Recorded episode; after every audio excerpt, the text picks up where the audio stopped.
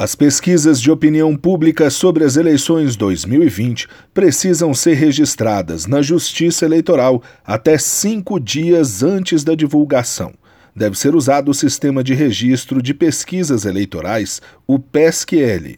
A regra começou a valer no dia 1 de janeiro e é disciplinada pela Resolução 23.600 do TSE. De acordo com a resolução, o candidato com registro de candidatura indeferido, cancelado ou não conhecido somente poderá ser excluído da pesquisa quando a condição não for mais subjúdice, ou seja, quando houver um julgamento definitivo sobre o pedido de registro. A empresa que não fizer o registro prévio de uma pesquisa eleitoral fica sujeita ao pagamento de multa prevista de R$ 53.205 a R$ 106.410.